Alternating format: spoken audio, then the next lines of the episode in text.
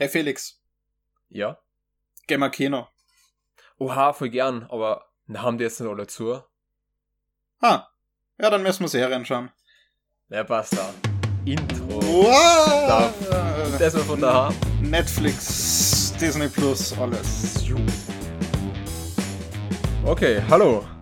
Und herzlich willkommen zur ersten Lockdown-Folge von Gemma Kino. Mit Hm, mir, dem Felix. Und mir, dem Jan. Und Hallo. vielleicht hört man es, keine Ahnung, aber wir nehmen heute mit anderen Mikros auf. Zum Genau. Teil. Äh, weil wir nicht mehr, weil wir sonst im selben Raum aufgenommen haben mit einem einzigen Mikro, das uns beide aufgenommen hat. Und das geht jetzt aktuell eher schlecht. Deswegen Exakt, machen wir leider. es jetzt einfach über Discord für uns und recorden es separat. Genau. Etwas mehr Arbeit im Nachhinein, aber das sollte passen. Und Ah, eventuell etwas schlechtere Audioqualität, aber hoffentlich nicht zu Genau. merklich schlecht. Vor allem bei mir. Ja. Gut. Äh, dann fangen wir doch mal gleich mit dem ersten großen Thema an, das wir für heute haben. Äh, The Mandalorian, Staffel 2, seit kurzem auf Disney Plus. Die Jö. ersten beiden Folgen haben wir schon gesehen. Äh, ich weiß nicht, hast du die dritte schon gesehen? Äh, nö. Noch keine Zeit gehabt ich, heute. Ich auch noch nicht. Gut. Also, ähm, gleich mal vorweg, vermutlich Spoiler. Zum einen für die erste Staffel und Stimmt. für die zwei Folgen. Weil, ja, macht wenig Sinn, ohne Spoiler darüber zu reden. Genau, Und- also wer das vielleicht Ja. noch, noch nicht gesehen hat, äh, schnell nachholen und dann weiterhören. Hm, Leider ist Mandalorian so eine Serie, die sowieso viel zu leicht gespoilert wird. Ja. Aber gut, Folge 1 bzw. Chapter 9, weil es quasi fließend übergeht von Staffel 1 zu Staffel 2. Ja, der Marshall. Ähm, The Marshal ist ja das nächste zu Western, was wir vermutlich jemals bekommen haben in Star Wars. Sogar mit schöner Akustik-Gitarrenmusik. Und passend zu dem ganzen Western-Thema spielt auch Timothy Oliphant, den ich zum Beispiel eigentlich nur aus Once Upon a Time in Hollywood kenne, als den Co-Star von Rick Dalton in der Produktion dort, in der Western-Produktion. Und er spielt Cobb Vent, einen Charakter, den man schon aus den Aftermath-Romanen kennt, der dort eben äh, Boba Fetts Rüstung erkauft, erhält. Und er bekommt in dieser Folge erstaunlich viel Backstory. Was cool ist. Genau, ja, man erfährt im Endeffekt ja, dass er seine Rüstung von den Javas im Endeffekt erhandelt hat. Äh, wie genau war das? Er, er, er hatte den Javas die Rüstung irgendwie abverlangt für. Er, Was? ähm, also, nachdem das Imperium zusammengebrochen ist, war in diesem kleinen Dorf auf Tatooine, ist äh, so eine Minenorganisation angekommen und hat die Leute dort versklavt. Und Cobb Vent ist geflüchtet und hat noch so einen Kanister voller Kristalle mitgenommen, Ah, wo er stimmt, nicht wusste, stimmt. dass es Kri- Kristalle sind. Genau, der Kanister war ja in diesem Küchengerät verpackt, das man in einer der in der Original-Trilogie schon mal schon mal gesehen hatte Ah. als, als Safe. Und das war, das war noch eine, eine coole Anspielung auf die, auf die alten Filme, wo es dann im Nachhinein etabliert wurde, dass da ein Typ im Hintergrund nicht mit einer Küchenmaschine, sondern mit einem Safe herumläuft. Oh! Das ist Ja, eins das von den war- Easter Eggs, von denen ich gar nicht wusste, aber in, Oh, davon gibt es ja eine Menge in dieser Folge. ja. von dem der Wiederkehr von R5, den Druiden, den äh, Onkel Owen fast gekauft hätte.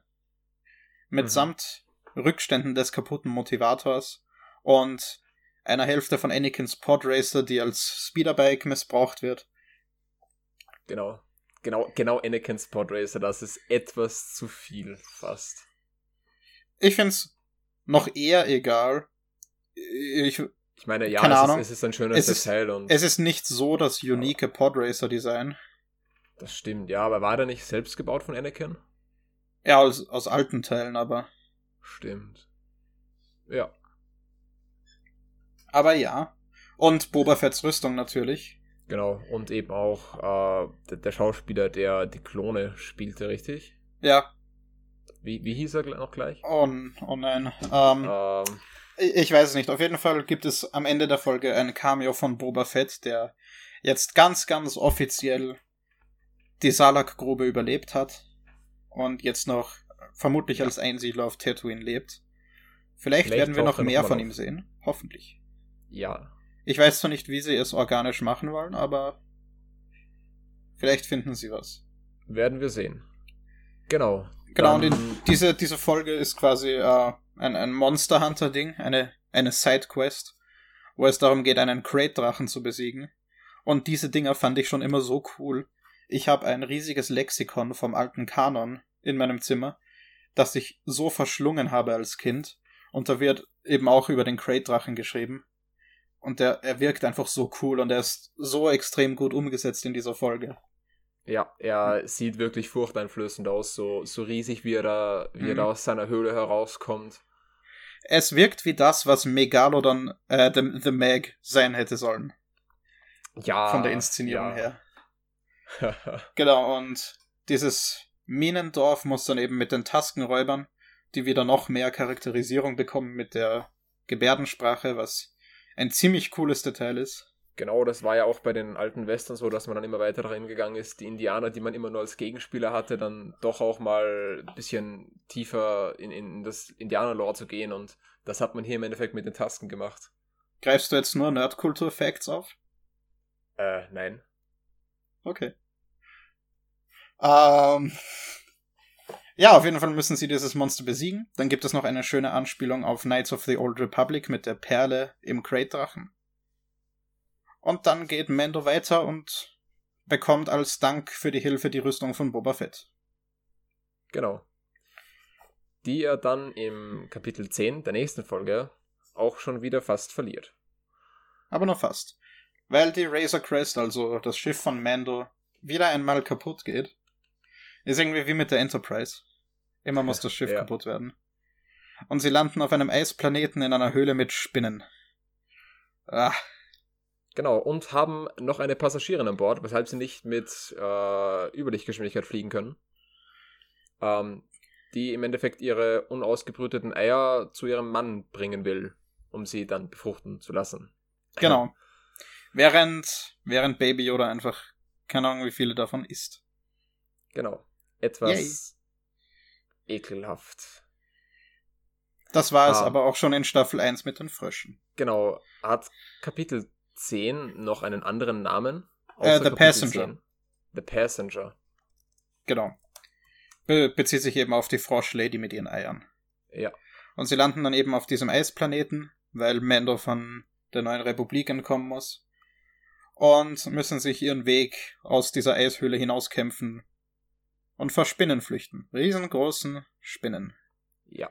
Erinnert an äh, die Kammer des Schreckens. Etwas, aber trotzdem, ja. aber trotzdem ziemlich unterhaltsam. Nicht so gut wie die erste Folge, finde ich, weil sie weniger Stil hatte. Aber man, man merkt ein bisschen schon die Regie von Peyton Reed, dem Typ, der die Ant-Man-Filme gemacht hat. Die beiden. Vor oh, allem ja. mit dem, ich finde den Gag am Anfang mit dem äh, Jetpack. Ich habe den mhm. so lustig gefunden, ich weiß gar nicht warum. äh, das, mit der, das mit der neuen Republik fand ich auch ziemlich cool. Mm, die, der, der, der, dieser richtig unnötige Dialog. Ja. Als würde man in irgendeinem Help Center mit irgendjemandem reden. Ja. Ähm, noch, noch was, ich habe auf Wikipedia bei der Recherche zu den Folgen gelesen, dass der Name von Mendo anscheinend Din Charin ist, oder habe ich da was falsch verstanden? Ja, das, das ist schon das ist in der ersten Staffel äh, gesagt worden. In der letzten okay, Folge. Das, ah, okay, das hatte ich, das hatte ich wohl vergessen. Denn ich, ich war verblüfft, denn ich habe den irgendwie nicht mehr, nicht mehr im Kopf gehabt. Mhm. Ich merke ihn mir immer mit den A4. Gut. Ja. Hast du zu, zu Mando noch was zu sagen? Nö, es sind zwei relativ unterhaltsame kleine ja. Nebenabenteuer und ich hoffe, dass jetzt die dritte Folge dann, äh, genannt Die Erbin, auf Deutsch, ähm, irgendwie äh, wieder etwas vom Mainplot voranbringt. Es, es, es hört sich auf jeden Fall interessant an, vielleicht ja sogar ein Auftritt von einem Jedi, vielleicht sogar von Ahsoka. Wäre, wäre auf jeden Fall cool. Oder mit die Erbin könnte vielleicht auch Sabine gemein sein aus Rebels. Ja.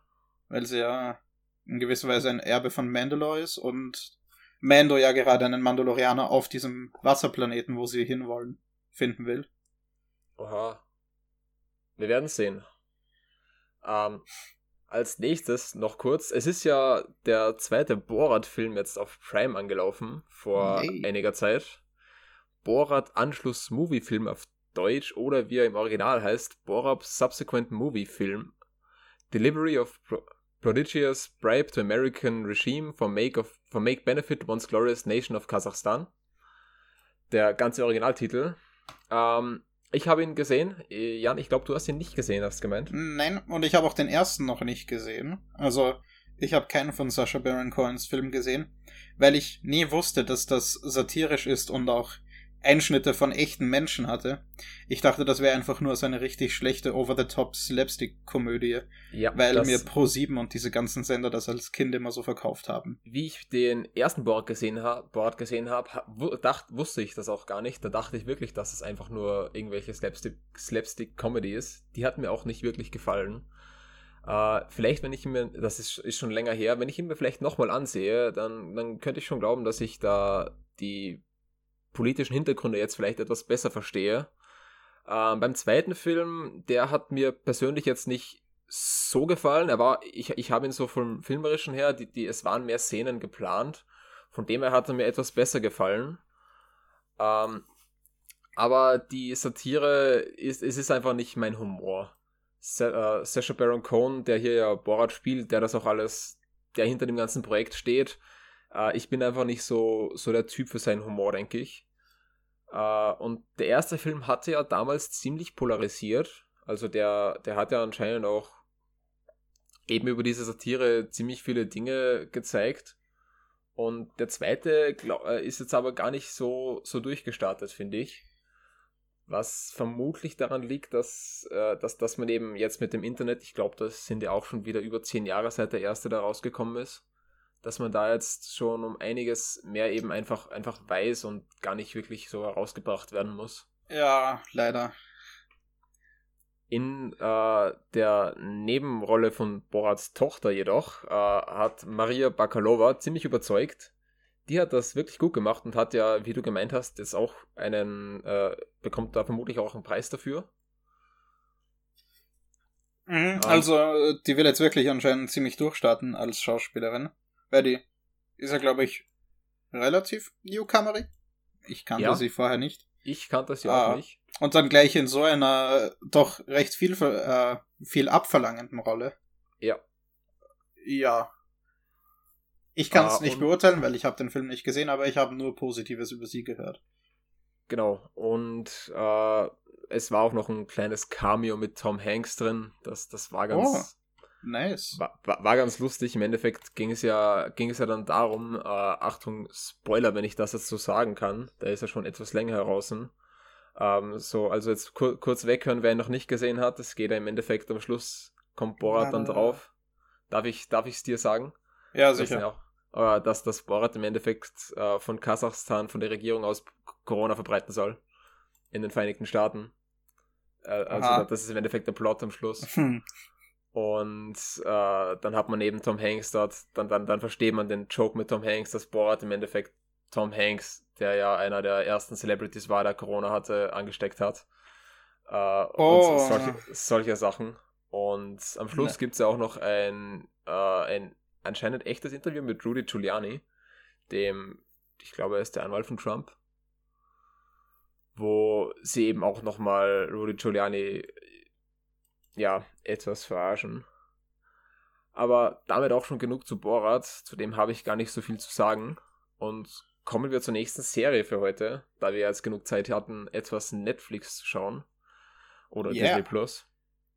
Uh, und zwar haben wir schon mal davon gesprochen, uh, Queen's Gambit oder auf Deutsch das Damen Gambit. Eine ziemlich coole Serie mit Anya Taylor-Joy in der Rolle von Beth Harmon, wo es ums Schachspielen geht. Genau, also man, man kann das Schachspielen aber eigentlich durch jede beliebige andere kompetitive Sportart ersetzen. Könnte, könnte auch CSGO sein. Es geht eben um ja, Berühmtheit und Erfolg und Sucht. Genau. Quasi.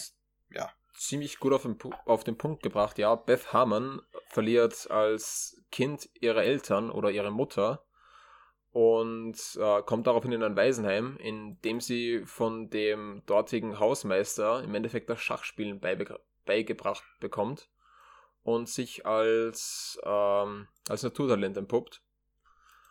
Und das ist im Endeffekt auch schon so ziemlich der ganze Anfang. Es geht dann weiter, dass sie eben immer die Beste ist und immer wieder, auch mit ein paar Rückschlägen, ziemlich cool inszenierte Schachspiele spielt und eben immer weiter aufsteigt über die ganze Serie bis sie zum, zum Schluss eben dann ihren äh, größten Gegner bis dahin, äh, bis, bis sie zum Schluss auf den größten Gegner bis dahin trifft. Ja, und genauso basic, wie sich das anhört, ist der Plot auch. Aber getragen wieder von super sympathischen Charakteren, fast ja. alles sympathische Charaktere. Sogar der Antagonist. Ja, eigentlich von, wenn es nach meinen Lieblingscharakteren geht, ist Beth Harmon da gar nicht so weit oben eigentlich. Weil sie ja. teilweise halt absichtlich unsympathisch gemacht wird. Aber so Charaktere wie ihre Adoptivmutter, die ganzen Freunde, die sie so trifft, sind alle extrem sympathisch. Bis auf einen. Bis auf den Klischee ja. Love ah. Interest, den wir alle gehasst haben. Die ganze Zeit. Und dann. Ah. ah. Okay. Und ja, der Plot ist teilweise doch ziemlich vorhersehbar. Ja. Im Großen und Ganzen. Aber, aber es ist trotzdem eine, eine schöne Geschichte. Ja, sehr mit, schön inszeniert. Spielt er in den 50ern, 60ern und 70ern und hat und auch super Das Set-Design. Ah, das Set-Design ja, ist so wunderschön. Ja, und dann in Kombination mit, äh, mit dem Soundtrack. Mhm. Äh, ich ich habe mir den selbst auch durchgehört, einige, einige Lieder ziemlich cool, ziemlich cool. Also ich habe, glaube ich, jede Folge mindestens einmal das, das Set-Design kommentiert. Es, es sieht einfach so ja. cool aus mit den ganzen 60er Pastellfarben. Ah. Und ja, vor allem auch ziemlich viele, ziemlich viel kariertes Zeug, was ja nochmal für das Schachspielen steht. Stimmt, ja. Äh, es ist ja auch äh, jede einzelne Epis Episode nach einem anderen Zug im Schach äh, benannt. Und genau. das sieht man dann auch etwas an der Handlung der Episode und so weiter. Selbst kenne ich mich zwar nicht so mit Schach aus, aber wenn man sich das ein bisschen ansieht, dann erkennt man da schon Parallelen zu den jeweiligen Spielzügen, die da im Titel stehen. Hm. Und die Schachsequenzen sind zwar nicht so übergrandios inszeniert, wie ich das erwartet habe, aber sie haben alle einen anderen Stil, weshalb sie trotzdem jedes Mal wieder frisch und neu wirken und interessant sind. Weil ja, auch die Sets jedes Mal anders und es ist jedes Mal eine andere Location, wo gespielt wird. Und da lässt sich extrem viel damit machen. Und eben auch mit das Editing ist jedes Mal so ein kleines bisschen anders, damit es sich anders genug anfühlt. Genau, also die Schachspiele sind, wie gesagt, sehr schön inszeniert. Also hätte ich nicht, ich wüsste nicht, wie man es besser machen kann, so ein, ein Brettspiel im Endeffekt so interessant darzustellen. Hm? Ich habe eher erwartet, dass es so auf Tension geht und so ganz langsam ja. und lange ruhige Momente. Aber es war eigentlich gar nicht das. Ziemlich viele von diesen Schachspielen haben jetzt in der Serie relativ kurz gedauert. Und das war vermutlich eben auch besser so, weil sonst wäre es vermutlich ziemlich schnell ziemlich langweilig geworden. Ja. Also ich habe die Serie eben dann auch an keinem Punkt wirklich langweilig gefunden. Das haben sie sehr schön gelöst. Mhm. Und man kann sie auch ziemlich gut durchbingen. Sind nur sieben Folgen mit jeweils ungefähr einer Stunde. Ja, in den Nebenrollen ist noch zu erwähnen, die etwas bekannteren Namen sind dabei Thomas Brody Sangster, den habe ich vermutlich komplett falsch ausgesprochen, als Benny Watts, der einen Grandmaster spielt, der mhm. auch öfter, des Öfteren gegen Beth spielt, und Harry Melling als Harry Beltic, der ebenfalls einen sehr guten Schauspieler in der Serie spielt und äh, den kennt man auf jeden Fall als Harry Potter, aus Harry Potter als Dudley Dursley. Wie viele ähm, Harrys hattest du jetzt in diesem Satz? viel zu viele. Äh, den, den Cousin von Harry. Mhm. Äh, und genau. er scheint immer noch ziemlich gut bei Netflix angestellt zu sein. Etwa. Ja. Wie viele Filme? Drei, vier? Old Guard, Devil All the ja. Time, Queen's Gambit. Scheint zu laufen. Ja. Und was vielleicht auch noch interessant ist, ist, dass die Serie äh, auf einem Roman basiert, der 1983 schon herauskam. Und zwar ist er geschrieben worden von Walter Tevis. Äh, heißt, die, die Story ist gar nicht so originell, die ist sogar schon ziemlich alt, aber sehr schön umgesetzt. Ja, ich würde sie auch eher eh nicht als originell bezeichnen. Ja, ja. Aber es geht eben um die Inszenierung, die sie so gut macht. Und Genau. äh, noch ein kleiner Kritikpunkt ist, dass es sehr viele, sehr viele sehr glückliche Zufälle gibt. Aber jetzt, Stimmt, ja. jetzt nie irgendwas, das die Story groß beeinflussen würde, sondern einfach nur, ja, es muss jetzt das als nächstes passieren und wir können nicht jetzt fünf Minuten sie irgendwas anderes machen lassen, bis sie diesen, diesen Telefonanruf kriegt. Ja. Deswegen So, sie- geht sie sie einfach kommt ins Haus und kriegt genau. genau. in diesem Moment einen Anruf. Ja. Hätte man vielleicht schöner lösen können, es fällt einem halt auf, aber ist jetzt Aber nichts, nichts nicht. Drastisches. Genau. Äh, wo wir gerade schon bei einer Netflix-Serie sind, kommen wir doch gleich zu den nächsten Netflix-Starts. Äh, und zwar werde ich die jetzt einfach wieder mal kurz durchgehen. Wir haben dieses Monat schon ziemlich viele Weihnachtsfilme und Serien, die da, die da anlaufen. Ähm, äh, deshalb habe ich auch jetzt nur drei wirklich andere gefunden, die jetzt, äh, die, die man sich vielleicht noch ansehen könnte. Da wäre am 17.11.2020 äh, Boss Baby Back in Business. Und ich habe gerade gesagt, ansehen Nein. sollte. Nein, nein, nein. Auf jeden Fall kommt er auf Netflix. Oh. Äh, danach ein Anime. Äh, 25.11. Äh, Great Pretender, heißt- Pretender heißt der. oh. Am 27.11. Don't Listen, eine Art Horrorfilm mit, mit Geistern und so weiter. Könnte, ich meine, ich meine, es ist etwas spät dran für Halloween, aber der, der hat ganz, ganz schöne Bilder gehabt. Vermutlich aber zu viele Jumpscares für meinen Geschmack. Er hört sich irgendwie an, als käme das von dem Typ, der Don't Breathe gemacht hat, Hm. wenn du den kennst. Kön könnte es sein. Äh, zu den Weihnachtsfilmen und Serien. Äh, als erstes haben wir am 18.11.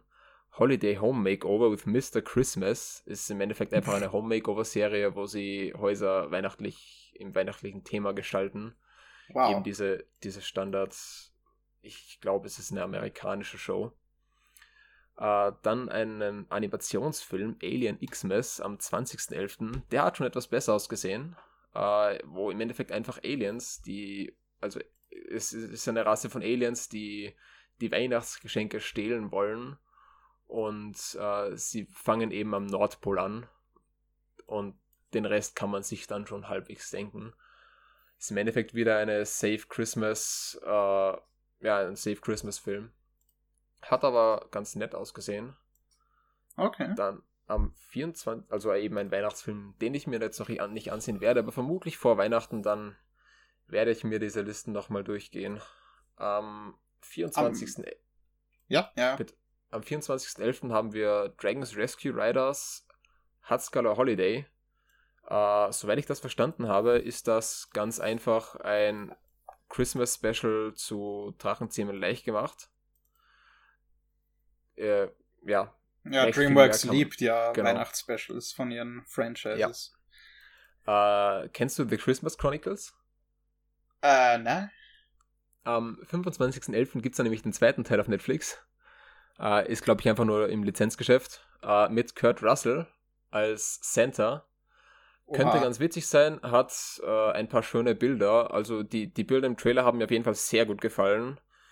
Die Story ist eben wieder eine Safe Christmas Story mit ein paar Kindern und das, das was man schon kennt, aber könnte, könnte eine schöne Weihnachtsgeschichte sein. Over Christmas, eine deutsche Produktion, äh, kommt am 27.11. auf Netflix. Äh, ist eine Weihnachtsdramakomödie und typisch deutsch, sogar mit Luke Mockridge in der Hauptrolle. Äh, den, den, ah, ich finde den Typen einfach unsympathisch. Egal. ähm, am 27.11. Over Christmas. Sugar Rush Christmas gibt es am 27.11. ebenfalls falls auf Netflix.